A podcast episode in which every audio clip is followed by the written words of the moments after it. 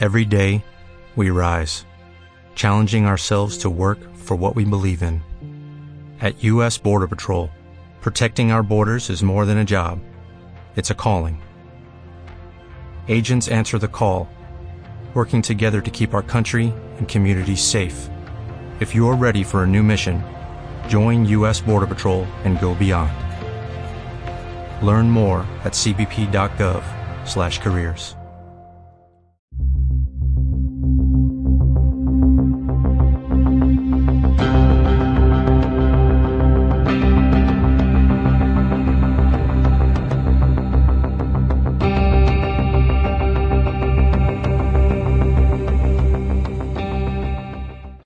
¿qué tal amigos? Bienvenidos una semana más a Noches Bajo Cero. Yo soy Alan y el día de hoy tengo el honor de poder presentarles a todos ustedes a una gran actriz de doblaje. Sinceramente ha participado en grandes proyectos, ha doblado a grandes personalidades y bueno, creo que sin más les puedo, le doy la bienvenida en este canal y en este espacio a Marisol Romero. Marisol, bienvenida.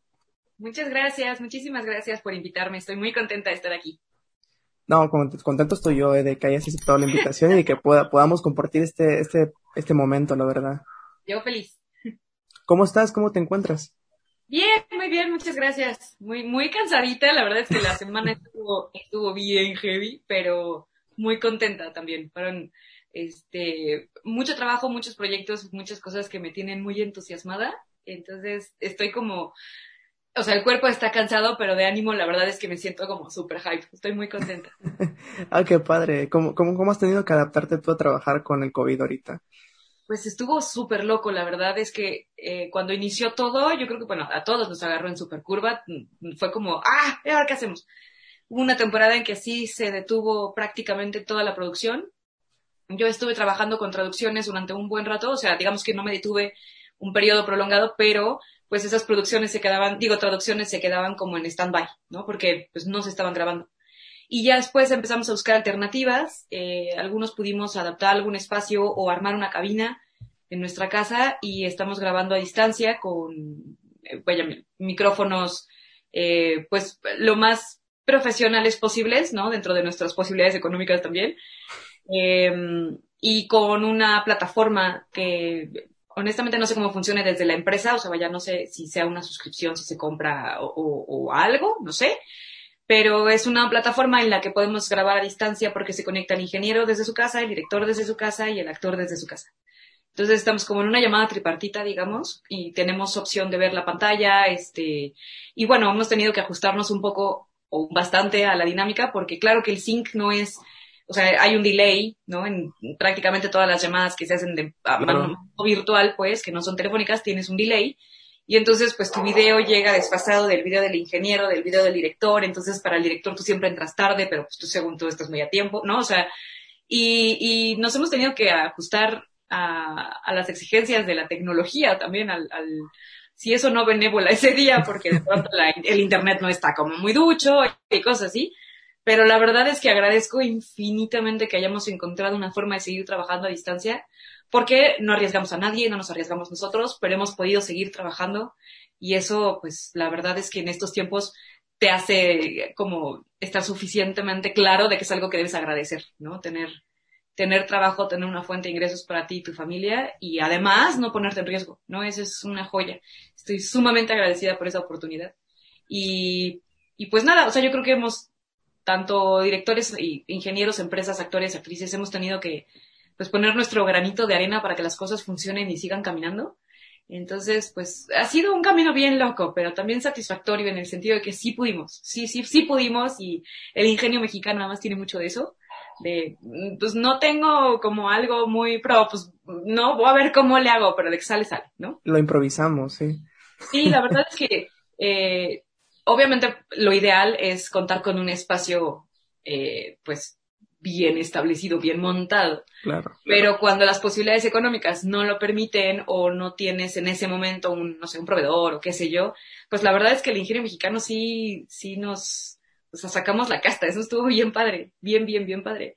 Y vimos cómo le hicimos para que sonara bien. Y ahorita, o sea, prácticamente todos las, todos los materiales que, que se están streameando ahorita ya son grabados a distancia. O sea, yo he llegado a ver, bueno, he visto cosas de las que yo he participado de las que ya grabamos en casa y se oye bien, o sea, se oye muy bonito, se oye, muy padre, se oye bien armado. Los ingenieros se llevan las palmas porque han tenido que adecuar y, y, acomodar todas las calidades de audio que reciben. Y eso está bien cañón, bien cañón. Entonces, si hay alguien a quien le debemos el hecho de que la industria no se haya muerto en la pandemia, es a nuestros ingenieros. Yo les agradezco en el alma. Una, porque nos acomodan todo con este delay, ¿no? Nos acomodan todo y hacen una magia maravillosa. Y además porque ya en postproducción tienen que hacer que todos los sonidos, todo, todo quede parejito, ¿no? Todos los audios, eh, tanto si fue en una cabina profesional, como si fue en el estudio, como si fue en el closet, ¿no? Todo eso tiene que sonar parejito, no puede estar brincando o, o que se escuche cuarto y así. Entonces, la verdad es que los ingenieros, mis respetos, se llevan las palmas. Sí, bueno, es, es, un increíble trabajo entonces que, que, que, hay detrás de todo lo que, de lo que nosotros vemos en una programación normal, ¿no? De cualquier día en el stream. Hay un trabajo enorme detrás. Y es, es increíble, la verdad es admirable por parte de todo el personal que, que elabora en eso. Y como tú dices, los ingenieros de sonido deben de tener ahí un, un gran mérito por, por, lograr ese tipo de, de, cuestiones. ¿Todos los trabajos que has hecho ahorita en, en, en pandemia han sido desde tu casa o has tenido en algún momento que recurrir al estudio? tuve que ir a estudio mmm, para un par de proyectos. Uno es una peli que todavía no sale, y no les puedo decir. Pero eh, el cliente pidió que los personajes con, de, de, a partir de X número de loops para arriba estuvieran en estudio. Pero digamos que eso pues también nos da certeza de que vamos a estar seguros y bien protegidos en el estudio porque no es que vayamos a coincidir todos ahí y hacer como grupos muy grandes o no, no, te vas a topar con mucha gente en, no sé, en la sala de espera o qué sé yo, porque literal solo eres tú. O sea, iba uno, grababa, se iba, 15, 20 minutos después llegaba el siguiente, grababa, se iba y así. O sea, teníamos como un buen... Eh, Organización. Una buena latencia entre un actor y el otro para evitar las aglomeraciones, ¿no? Los grupos muy grandes o, este, de hecho el director estaba desde su casa, yo estaba solo con el ingeniero, o sea, bueno, el director nos, nos dirigía desde casa y yo estaba con el ingeniero en, el, en la cabina y pues la verdad con, eh, obviamente llegas con cubrebocas, el ingeniero tenía cubrebocas, están las divisiones de los, los panelitos de, de, pues como de PVC, este, o sea, bien protegidos, pero sí, sí he tenido que ir un par de veces a, estudio, la verdad es que muy pocas, o sea, en, en, porcentaje yo creo que habrá sido de lo que he hecho el 10%, ¿no? Que lo haya hecho yo desde fuera, que haya tenido que ir a estudio todo lo demás lo he hecho desde aquí.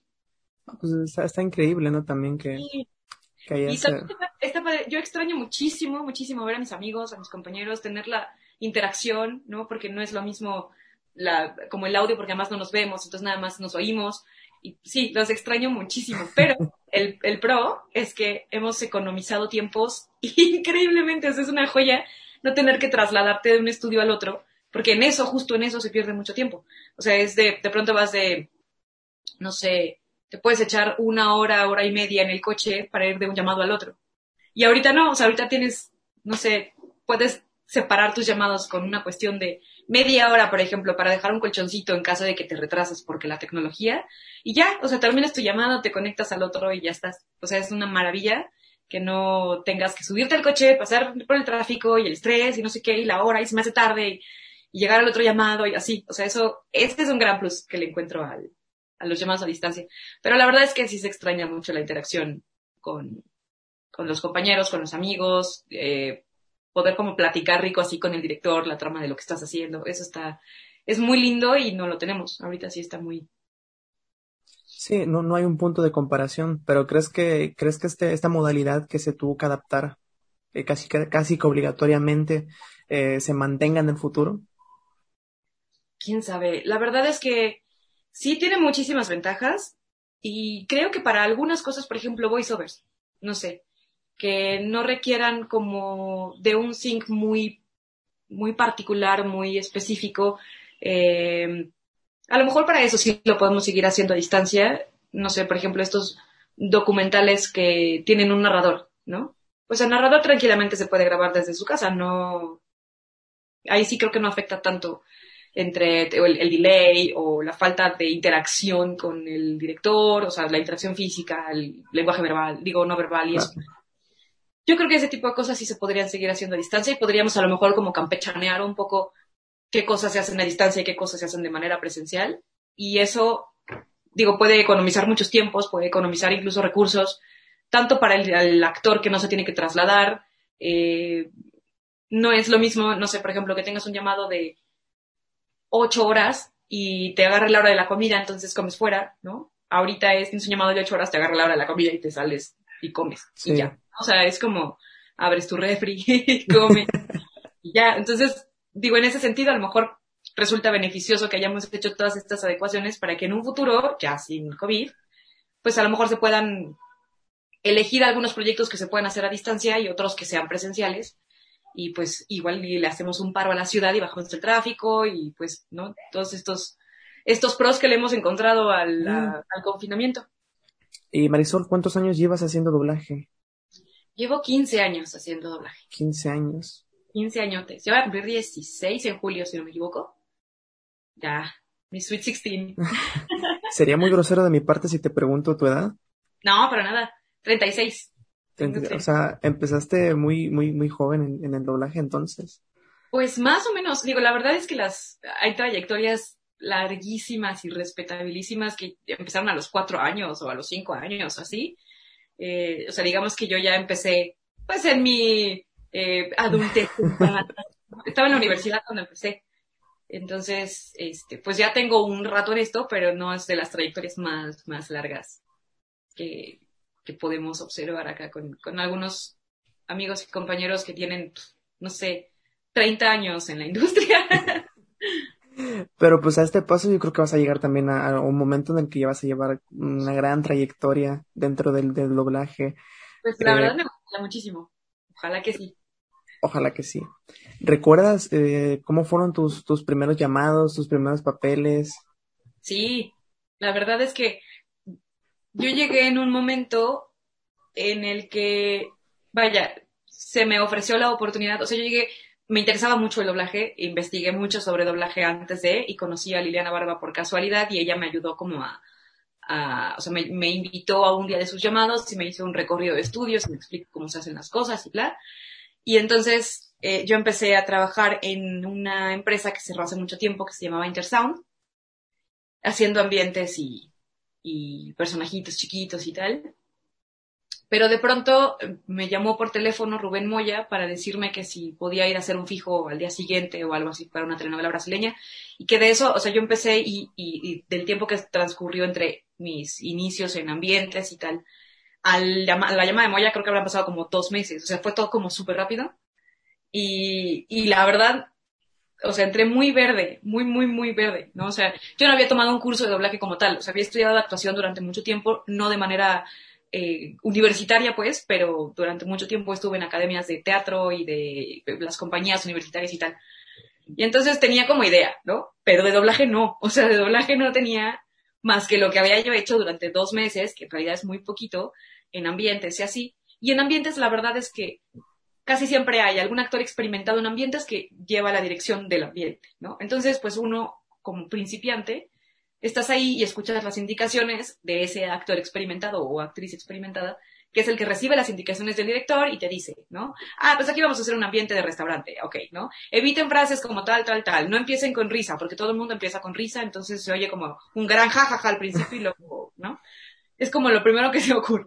Entonces, este, pues yo honestamente con libretos y eso no tenía como experiencia, pues no, no había manipulado mucho unos libretos. Entonces, cuando llegué a mi primer llamado con Rubén Moya, pues ya tenía, o sea, era un personaje, no era un ambiente y no era un doblete y tal, era un personaje. Me explico la novela y entonces pues llego yo a la tril, ¿no? Yo así como muy cocoguacheada de, tú segura, tú sabes lo que estás haciendo, todo muy bien. Y entonces tomo mi libreto, me dice, vamos a loop, no sé, 123, ¿no? Agarro el libreto y estoy tan nerviosa, porque además pues es toda una personalidad el doblaje y su voz, claro que te impacta. Entonces agarro mi libreto y lo empiezo como a pasar, pero me temblaban las manos me sudaban horrible. Total, que se me acabó cayendo el libreto, lo hice barajitas por todas partes, o sea, quedaron las hojas así, desparramadas en la sala, y yo, ah, perdón, entonces a recoger las hojas, a volverlas a acomodar, porque, pues, claro que las desbarajusté todas. Bueno, fue un desastre, o sea, salió bien, finalmente salió bien, pero al principio, o sea, mi, mi primer llamado caótico, de verdad súper caótico. Pensé que me iba a mandar a volar y que ya ahí había quedado, pero no, la verdad es que me tuvo bastante paciencia, este, incluso me dio muchos consejos. Ya después tomé un curso con él, o sea, ya después de empezar a grabar la telenovela, evidentemente me faltaba muchísima preparación en cuanto a la técnica de actuación en atril, ¿no? O sea, esa parte creo que sí la fui aprendiendo mucho sobre la marcha, pero me hizo, creo que me habría alivianado mucho la entrada, o sea, la experiencia de entrada, si hubiera salido de antemano, para no llegar y hacer, ¿no? Confetti mi libreto.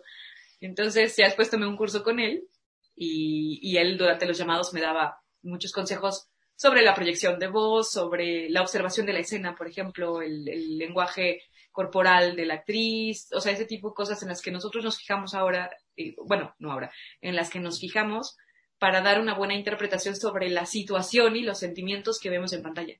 No solo por lo que se escucha, sino por lo que se ve. O sea, la mirada de la actriz, eh, el contexto, ¿no? O sea, es, hay tensión, no hay tensión, eh, sí hay tensión, pero no quieres que se note, o sea, ese tipo de minucias, ¿no? Que, que vamos eh, como picando, con, con, sacando con pinzas, ¿no? De, ah, este detalle me sirve, este detalle me sirve, este detalle me sirve, para entonces hacer una construcción mucho más eh, compleja para dar una interpretación más apegada a lo que ves. Claro. Y eso eh, a lo largo del tiempo te costó muchísimo poder este, adoptarlo? Mm, pues no sé si muchísimo. O sea, no, no creo que sea algo sencillo de hacer como de, ah, ya ves que ya lo hago. Porque más bien puedes recibir o, o, o, puedes aprender de los actores con los que convives y es maravilloso recibir tips de gente con experiencia. Pero también tienes que encontrar tu propio sistema, ¿no? O tu propio estilo de acercarte al personaje no nada más es el hecho de que te platiquen la trama, sino cómo te acercas tú al personaje, cómo, cómo te aproximas a lo que siente. Y, y eso lo vas agarrando con la práctica. O sea, eso yo creo que durante los primeros llamados puede que no, no lo percibas incluso, no, no te conectes tanto con la situación o con los sentimientos del personaje, pero ya conforme vas avanzando o conforme vas aprendiendo de ti mismo al momento de interpretar y del personaje y de pues la técnica de doblaje como tal, pues ya te vas resultando un poco más intuitivo. O sea, ya cuando llegas lo haces, ¿no? De hecho, por ejemplo, yo hice la versión de Evangelion del 2010, no me acuerdo. Bueno, el primer personaje que se hizo de Evangelion, uh -huh. yo hice a Misato Katsuragi, hice prueba, me la quedé. Pero después, hace eh, dos años más o menos, hicimos otra versión, que es la que está ahorita en Netflix. Uh -huh. Y puedes notar una diferencia entre mi Misato del hace 10 años y mi Misato de ahorita. Porque hay un aprendizaje en el camino, quiero yo pensar. quiero, eso me haría muy feliz. que hay un, hay un proceso de aprendizaje en el camino. O sea, en, en, en la trayectoria, en estos 10 años, he aprendido a abordar de manera diferente a mis personajes y a entender su contexto. Y entonces siento y se lo dejaré a los eh, espectadores que me digan si efectivamente hay una diferencia entre las dos, o sea, entre una, mi, mi, mi, o sea, soy, soy la misma persona, soy la misma actriz, pero siento que la interpretación se, se percibe diferente o, o, se entiende diferente y creo que está un poco más lleno el personaje ahora que hace 10 años. O sea, hace 10 años lo disfruté muchísimo porque siempre fui muy fan. Entonces, para mí fue como, oh, ¿no? Explosión mental, así claro. súper Pero todavía me faltaba mucha experiencia. O sea, tenía cinco años en el medio, cinco años de aprender, efectivamente, pero pues diez años después, evidentemente se nota una diferencia en la interpretación y, y eso, digo, creo que nos, pasa a todos. Ahora tengo la fortuna de poder comparar personajes, o sea, el mismo personaje de, de mí misma. Entonces, eh, conforme vas interpretando personajes cada vez más complejos, te demandas más de, de, te demandan más a ti mismo y entonces tienes que ir desarrollando estrategias y, y, formas de acercarte al personaje para dar una buena interpretación sobre el sentimiento, no, no la imagen o no el sonido. O sea, no es como, ah, es que se escucha enojada, ¿no? Entonces yo la voy a, o sea, mi voz se va a sonar, va a sonar enojada, sino está enojada. Entonces yo debo estar enojada, o sea, yo debo interpretar enojo, ¿no? Para que se, para que sí fluya y sea una transmisión de sentimientos y emociones. no de voz, nada más. Creo que eso es lo que hace complejo el doblaje. No tenemos la herramienta del cuerpo ni la herramienta del, del, de la circunstancia a nuestro favor, porque no nos ven y solo nos escuchan. O sea, no podemos hacer... Los gestos ayudan mucho. Evidentemente hacemos muchísimos gestos y muchísimos movimientos de, de, manos y de cosas, o sea, que no te salgas de eje, ¿no? Y sí es muy importante la gesticulación y, y, el, o sea, todo lo que puedas expresar con la cara se escucha. Entonces, eh, hay veces que puedes tener un excelente actor de teatro o un excelente actor de cine que al momento de llevarlo al atril no suena, o sea, no, no llena, no, eh, su interpretación se queda como muy plana porque no tiene todas las herramientas del cuerpo, solo tiene la voz. Y cuesta trabajo como llevar todos los sentimientos a la voz. Sí, son, son cosas relativamente distintas, pero que, que, que, que, que llevan a un punto importante, ¿no? Claro. Este, oye, qué, qué increíble, qué complejidad lleva todo esto detrás. Eh. La verdad es que tú lo has detallado muchísimo mejor que, que en otras, que otras personalidades también, a, este, que también lo han vivido, pero que probablemente no, no, no me lo explicaron tan a fondo como tú viéndolo ya desde esa perspectiva, pues sí tiene una complejidad enorme, ¿no? Poder adentrarte en el personaje, poder interpretarlo, poder eh, ser él eh, detrás de prestarle la voz. Cada eh, especialidad de la actuación tiene sus complejidades. Yo, por ejemplo, hace muchísimo tiempo que no hago teatro. Entonces, ahora que estoy tan pues acostumbrada a la actuación en atril, creo que me sería difícil, a lo mejor lo lograría, pero me sería difícil salirme del, de la actuación con voz para poder mover el cuerpo. O sea, yo no sé cómo me desenvolvería en un escenario, por ejemplo, o en un set, porque no sé moverme, o sea, no sé moverme cuando actúo porque no lo hago, normalmente no debo hacerlo. Entonces, ¿hace, cuánto tiempo dejaste de, de teatro? teatro que la última vez que estuve en escena fue, pues creo que en la universidad. O sea, ya bastantes ayeres, porque me encantaría retomarlo, me súper encantaría. Creo que ahora, digamos que mi punto complejo es el tiempo, ¿no? No podría dedicarle el tiempo suficiente a los ensayos, a las pruebas de vestuario, de maquillaje y todo eso. Y la verdad es que es, es, el teatro es una novia muy exigente. Entonces, si no puedo darle toda mi atención, entonces no, porque no sería justo, pues, o sea, no sería respetuoso de mi parte agarrarlo así como de, cuando tengo chance, ¿no? O sea, es como, no, es una, es, es... Una disciplina. Es, es una disciplina y además, sí, es muy demandante, es muy, o sea, te requiere no solo aprenderte tus diálogos, sino estar, porque la interacción en el escenario es importante. O sea, si no estás durante tu ensayo, o, o faltas mucho, no puedes construir la dinámica en el escenario con el resto de los actores. Más la iluminación, más la escenografía, más tal. O sea, es una relación que se construye cada ensayo. Entonces, si tú llegas así como de, ay, sí, ya me sé mis diálogos, todo padre, ¿no? Pero no estuviste o no, a lo mejor no, te pueden pasar tus marcajes y te pueden pasar, o sea, todas las indicaciones y las puedes tener súper grabadas. Pero lo que se construye, o como estamos representando escenas de la vida o, aunque sea fantasía, pues, pero estamos representando interacción. Si no construyes la interacción, no fluye. Entonces, se va a notar y lo que es indispensable en el teatro es un buen ritmo. Una mala obra no tiene ritmo. O sea, como que hay muchos espacios en blanco que te quedas como... O sea, espacios en blanco no a propósito, ¿no? Hay, hay obras de teatro que te hacen pensar y necesitas ese silencio para acomodar todo lo que está pasando. Pero hay veces que si el ritmo no fluye, es como, y en esos pequeños espacios vas perdiendo audiencia. O sea, de repente, clic, se te, tú como audiencia se te desconecta y ya estás como pensando en otra cosa, mm. ya viste el teléfono, ya lo que sea. Porque... Interés. ¿Mandé? Pierdes interés, digo. Pierdes interés, exacto. Como que le vas restando puntitos a tu atención y es como clic, clic, clic, hasta que de plano pierdes a la audiencia si tu obra de plano no tiene ritmo.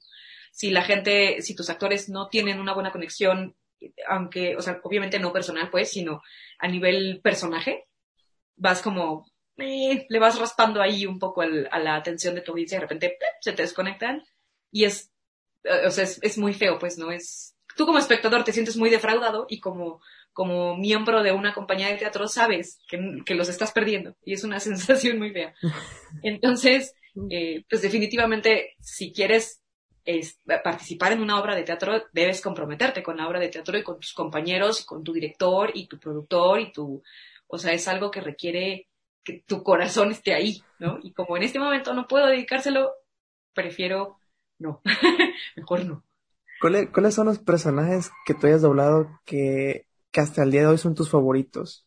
O sea, si hayan sido personajes nuevos que hayas doblado inclusive el año pasado, ¿cuál, cuál recuerdas mucho? Mis favoritos, bueno, Misato para mí fue un desde hace varios años porque siempre fui muy fan de Evangelion. Mm, vi la, la, el anime completo en un maratón que me aventé con mis amigos de la universidad. Este, y me supervoló la cabeza, así, durísimo. El anime siempre me ha gustado mucho y ese en particular, o sea, ya veía yo anime y me recomendaron Evangelion y lo vi y fue, ¿no? Claro. Entonces interpretar a Misato para mí fue, era maravilloso, fue hermosísimo. Y me sentía con una gran responsabilidad porque ya tenía doblaje. O sea, Misato ya había sido doblada una vez, entonces sentía con una, me sentía con una gran responsabilidad eh, de dejar un buen personaje, o sea, de hacerlo bien, porque evidentemente hay un punto de comparación. No, no o sea, hay que hacerlo bien porque hay que hacerlo bien porque el producto lo merece, pero además hay un punto de comparación. Entonces, eh, pues sí fue como, como. O lo igualas o lo superas. Exacto. Y eh, después, personajes que me hayan gustado mucho. Bueno, me gustaba muchísimo hacer avispa en Avengers, los seres más poderosos del planeta. La verdad es que me divertía mucho. Y fue de mis primeros personajes animados, porque me llamaban mucho para cosas de live action. Pero personajes animados hacía pocos, porque en general tengo un timbre más grave de lo que se requiere como para las caricaturas. Entonces, eh, es como algo que no hago mucho o que no, no me piden muchas caracterizaciones. Entonces, esa fue como, no requiere caracterizar demasiado, pero es un personaje animado, entonces tiene como otra vibra y tiene otro tipo de actuación. O es como muchísimo más arriba y más exagerado que cuando haces live action, que tiende a ser como más platicadito. Em, que además me dio muchísima risa porque el director fue Gerardo García y me dijo, es que cuando vi el personaje, la verdad es que pensé en alguien así como chiquito. Y entonces, porque estás de chiquita, entonces dije, claro, me va perfecto. y yo, bueno, va, me gusta. Y, hiciste un gran doblaje, yo sí, yo sí vi esa serie y este sí, sí recuerdo el personaje.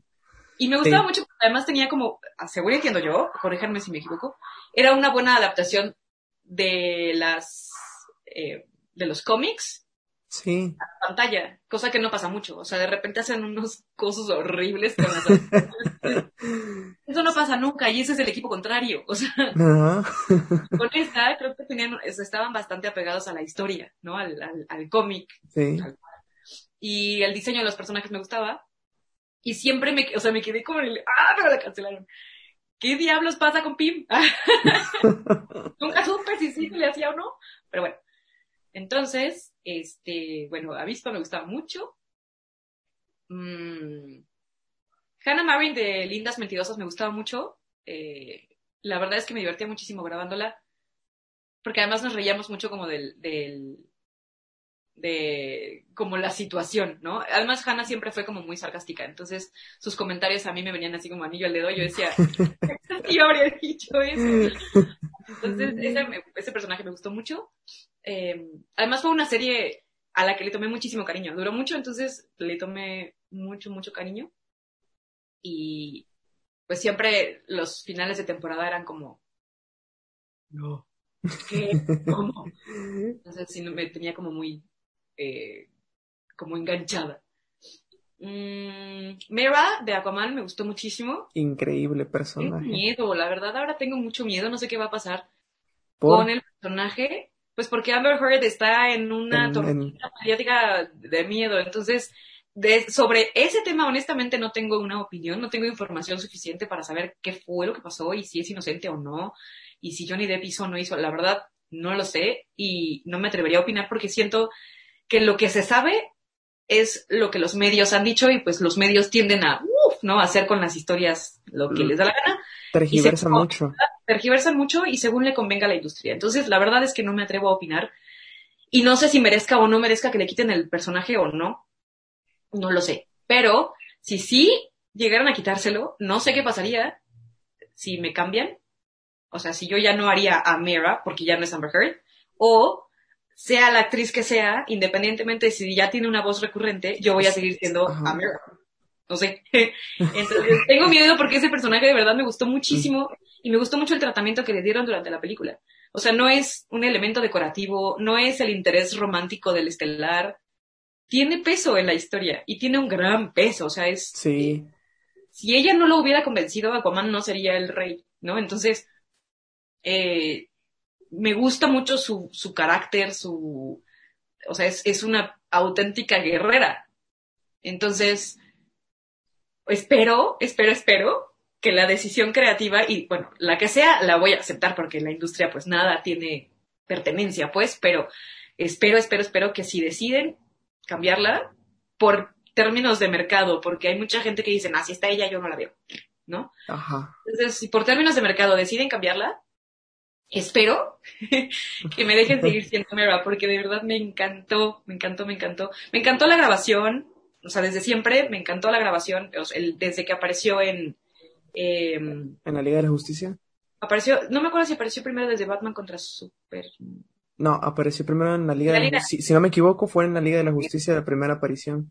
Sí, exacto. Ya de ahí vino Aquaman. Y ya de ahí vino Aquaman, exacto. Entonces, este, desde la aparición en la Liga de la Justicia y ya, bueno, la película de, la grabación de la película de Aquaman, la verdad es que fue muy disfrutable, el proceso creativo fue muy disfrutable. Creo que el resultado es bueno y, o sea, a reserva de la opinión de, de todos, pero creo que el resultado, o sea, creo que la película quedó muy bien, quedó muy bien hecha, o sea, todos los que participamos en ella nos esforzamos y dimos nuestro máximo y creo que quedó muy bien. Entonces, ese personaje en particular me como que me conecta muchas cosas, ¿no? Eh, no solo por la personalidad, sino por su preocupación para con el bienestar del, del, de su, o sea, no solo de su reino, no solo de su gente, sino el bienestar en general, y que por eso le parece tan importante que haya un link entre ambas, ¿no? O sea, entre ambos reinos, pues, la tierra y el agua, eh, como que conecta mucho conmigo, ¿no? Entonces, espero, espero, espero, espero, espero, espero que pueda yo seguir participando como Mera, y sí, es uno de mis favoritos. Eh, Lara Croft también para mí es un adoradísimo personaje eh, al que le tengo un aprecio muy particular. Yo dejé de trabajar, bueno, no dejé de trabajar un rato, sino como que bajé un poco el ritmo durante una temporada. Y justo cuando regresé hice la prueba para Lara Croft y me la quedé. Entonces fue como el primer proyecto grande que hice cuando regresé. Entonces, para empezar, eso tiene como un significado especial.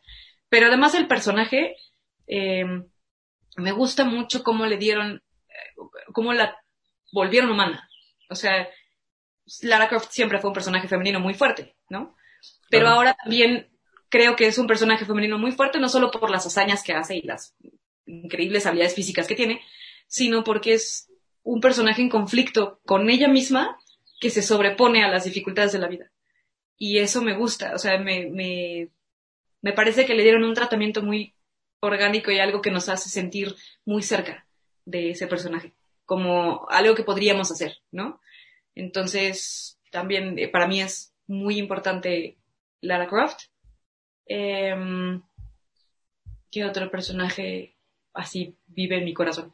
Bueno, la verdad es que me llevo un poquito de todos los personajes que interpreto, pero sí creo que hay unos que te dejan una marquita muy... Una marquita muy importante. Sí. Pues eh, por ejemplo, yo creo que yo creo que sí vas a seguir doblando a, a, a Mira, porque según leí, pero como tú misma mencionaste también, los medios como que tergiversan a veces distintas informaciones que se filtran. Eh, pues habían dicho que Amber Heard va a seguir y va a continuar como, como Mira en Aquaman 2, que Ajá. creo que ya, creo que ya está en preproducción la película. Este, y creo que, creo que sí va a continuar ahí, así que, y por cierto, hiciste, un- hiciste un gran papel también, inclusive en las, en las regrabaciones de, de la Liga de la Justicia de, de Zack Snyder. Ajá. También estuvo, estuvo muy buena. ¿Viste la película? No la he visto todavía, no he ¿No la has tenido la oportunidad, Está- pero, o sea, me quedé picadísima, porque, o sea, las partes que grabé, evidentemente es lo único que vi, pero sí fue como de, no, a ver, espera, ¿qué? ¿Cómo? ¿Qué pasó? Entonces, necesito verla, ne- necesito darme la oportunidad de verla y disfrutarla. No he tenido chance de, por cuestión de tiempo, de dedicarle eh, como, como ese espacio, ¿no? De ya sabes, con tus palomitas y disfrutarla tal cual. O sea, la verdad es que la vería con un poco de prisa y tensión, entonces por eso no la he visto. Pero necesito verla, sí quiero verla, creo que es un, como, como que recuperó a su público, ¿no? O sea, creo que habíamos estado ahí medio tambaleantes un poco porque no es el tratamiento que se esperaba, o sea, las películas como habían estado transcurriendo, como se habían presentado, no era lo que se esperaba. Sí. Como que de repente se quisieron hacer demasiado brillantes, ¿no? Como demasiado, no sé, no, no sé cómo definirlo. Y eso iba en contra del, de la perspectiva de, de, Snyder. O sea, como que no lo dejaron ser, ¿no? Entonces, eh, pues el público evidentemente lo sintió, no es algo o sea, como que los resultados no fueron tan DC como se esperaban. Y ahora con el Snyder Scott, o sea, se recuperó totalmente como la fe, ¿no? De, oh, esto sí es DC, ¿no? Así. Se, se siente. Tal cual, sí se siente como DC. Entonces ya el público, al menos lo que he leído, la respuesta ha sido muy buena hacia el, la, la película. Entonces, este, creo que ya podemos decir que el público se siente un poco más identificado con, como un poco más, eh, satisfecho con el tratamiento que se le dio, con la perspectiva, con el abordaje que se le dio desde la edición de Snyder, que desde la que se había proyectado en un principio. Sí, claro, y como son cuatro horas, pues todos los personajes realmente tienen su espacio para, para brillar. O sea, no te spoileo todo lo que sucedió en la película, si es que has visto alguno, pues igual te lo dejo, pero tuvieron un gran desarrollo. De hecho, Mira tuvo un gran desarrollo de personaje al inicio y al final, y tiene unas escenas increíbles, así que sí, en algún momento que te des el tiempo, la verdad es una gran película. Sí, está recomendadísima. Gracias, sí, la voy a ver, lo prometo, lo super Excelente. También, este, tienes un personaje también en el universo cinematográfico de Marvel, ¿no? Que es lo contrario que es Maria Hill. Maria Hill, justo. Este... iba a mencionar también como de los que viven en mi corazón. ¿Pensaste en un momento que iba a ser un personaje eh, recurrente en el, en el universo?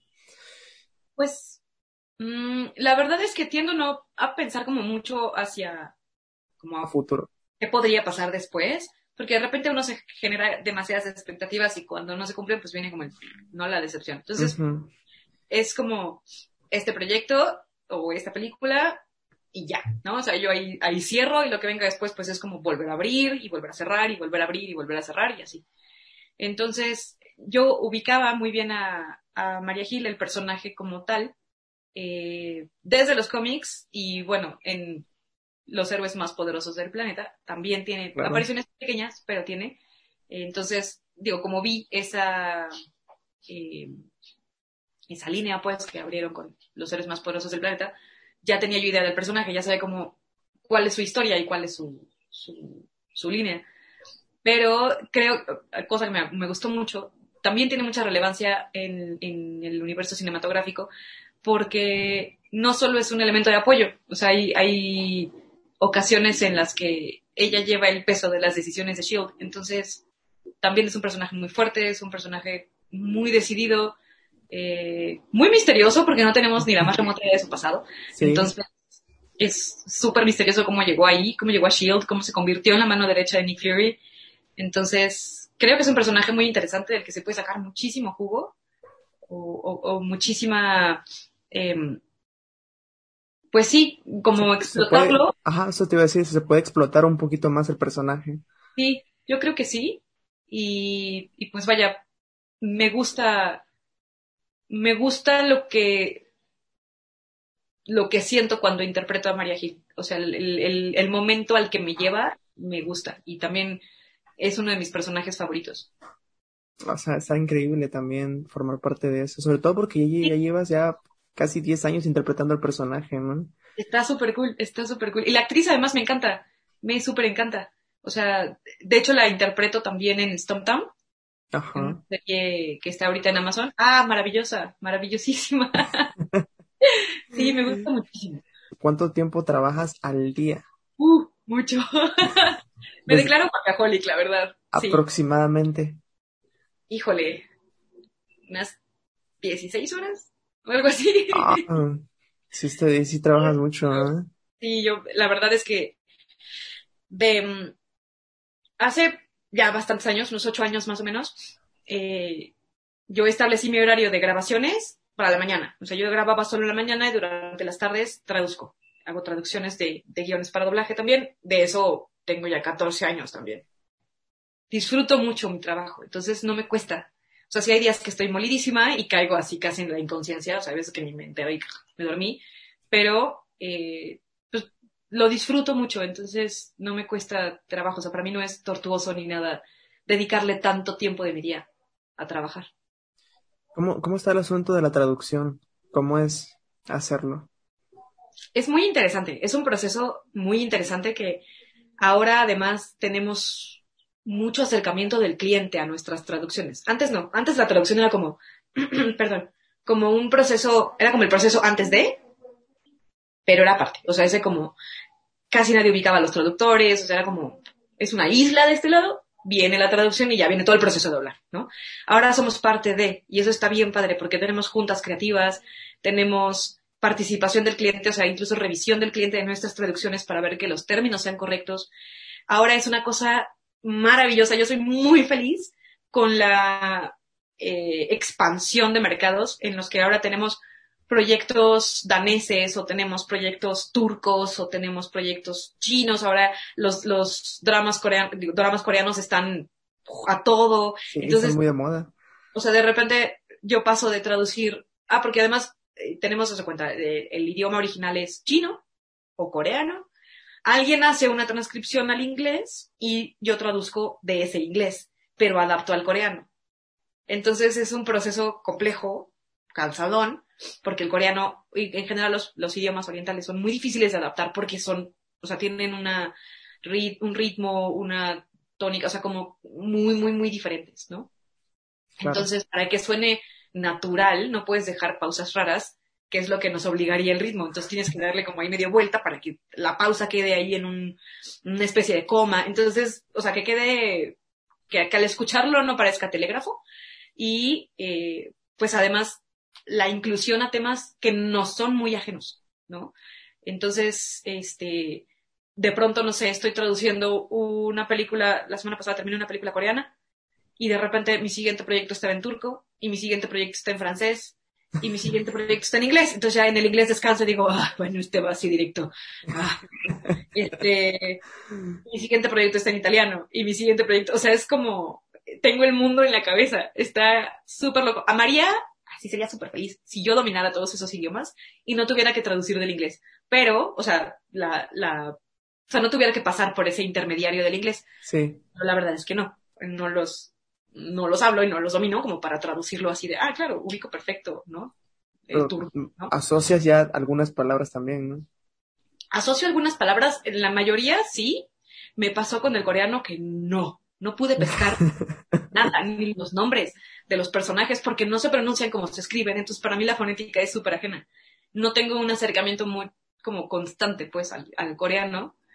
No he tenido el placer de ver dramas coreanos, entonces no sé, no sé nada de coreano. El acercamiento ahora con los clientes, por ejemplo, es... Me, me, me gusta que estén tan involucrados desde el proceso de la traducción. Que, que nos den indicaciones muy específicas sobre lo que quieren de su producto, porque así quieren que se escuche, así quieren que se doble, porque ese es el mensaje que quieren dar. O sea, ya no como, como sucedía en el pasado, no sé, que, que se daba mucho a la interpretación o incluso al chiste o a la broma local, ¿no? Que quedara eh, un nombre ¿no? Produce, pronunciado chistoso o cambiado, ¿no? Porque pues sonaba mejor así o porque tal. Ahora ya no, o sea, ahora es, este es el nombre y así se pronuncia y así se queda, ¿no?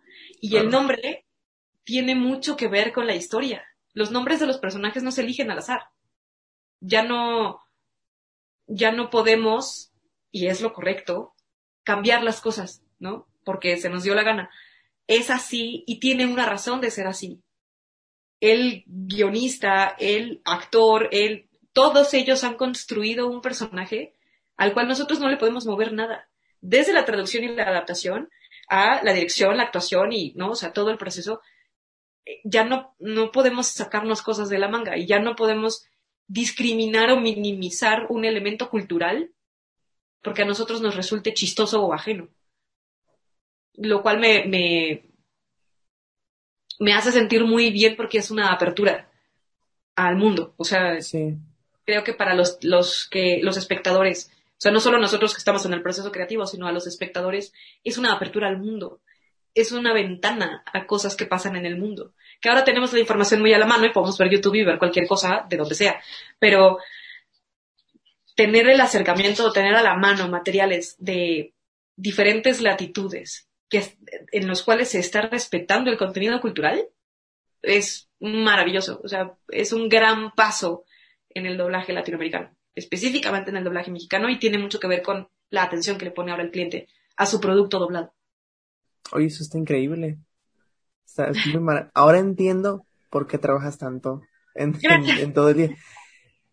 Ya no te, y te iba a decir de que, que hace daño tanto trabajo, pero no, bueno, un trabajo así creo que es muy minucioso y, requiere bastante paciencia también, o sea, de verdad que, que, que admirable, porque sí debe tener, debe requerir bastante, bastante paciencia poder hacer ese trabajo para que quede bien.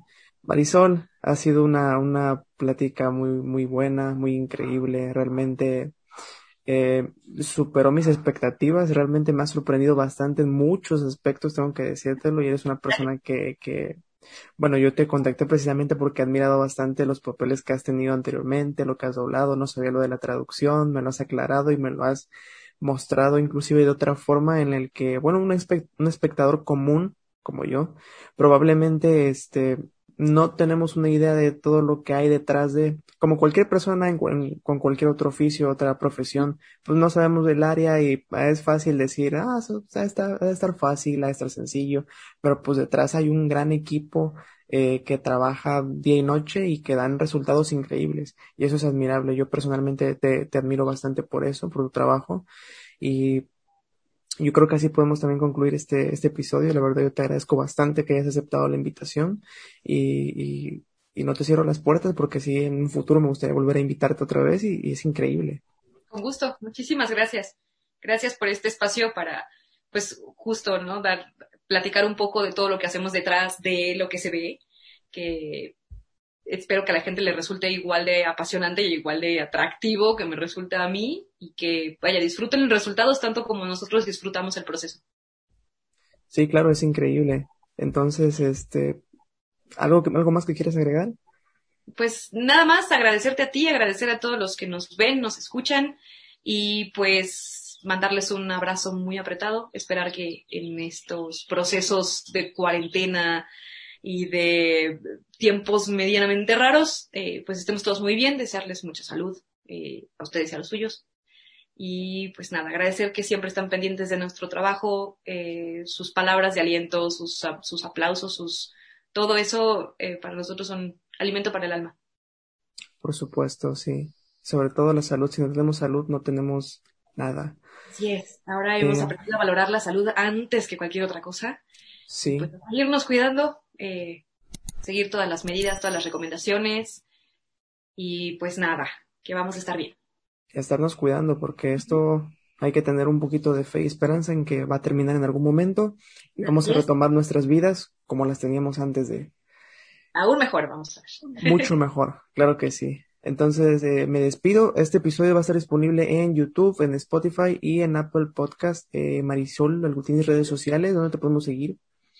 Ah, pues en Instagram estoy como arroba eh, solecito dob, dob con doble B. Déjenme ver. Creo que es con una B. A ver. Mm, No sé ni mi perfil, qué día. no. No, sí, con dos Bs. ¿Sí Solicito con dos. B? Ah, Ok, excelente. Los voy a poner por aquí. Este, B, ¿tienes, a- B. ¿Tienes alguna fanpage en Facebook? Eh, pues tengo una página que está dedicada básicamente a trabajo, pero honestamente no la veo mucho. O sea, esa tengo que alternar entre mi perfil personal y el otro y de pronto medio se me va el patín, entonces eso no la veo mucho, pero creo que por Instagram podemos estar más en contacto. Este, creo que me es un poco más sencillo. Bueno, voy a estar pasando por aquí tus redes sociales. Muchas gracias. Para quien no lo sepa, dato curioso, a mitad de esta grabación yo tuve un problema con mi cámara y Marisol fue tan amable y tan paciente de esperarme, no se hartó de mí. O sea, te lo agradezco. Así pasa, así pasa. La tecnología de pronto nos dice, ¿qué crees? Que no. Y justo ahora. Eh, Pero bueno, me despido y nos vemos en la próxima. Claro que sí. Muchísimas gracias. Bye.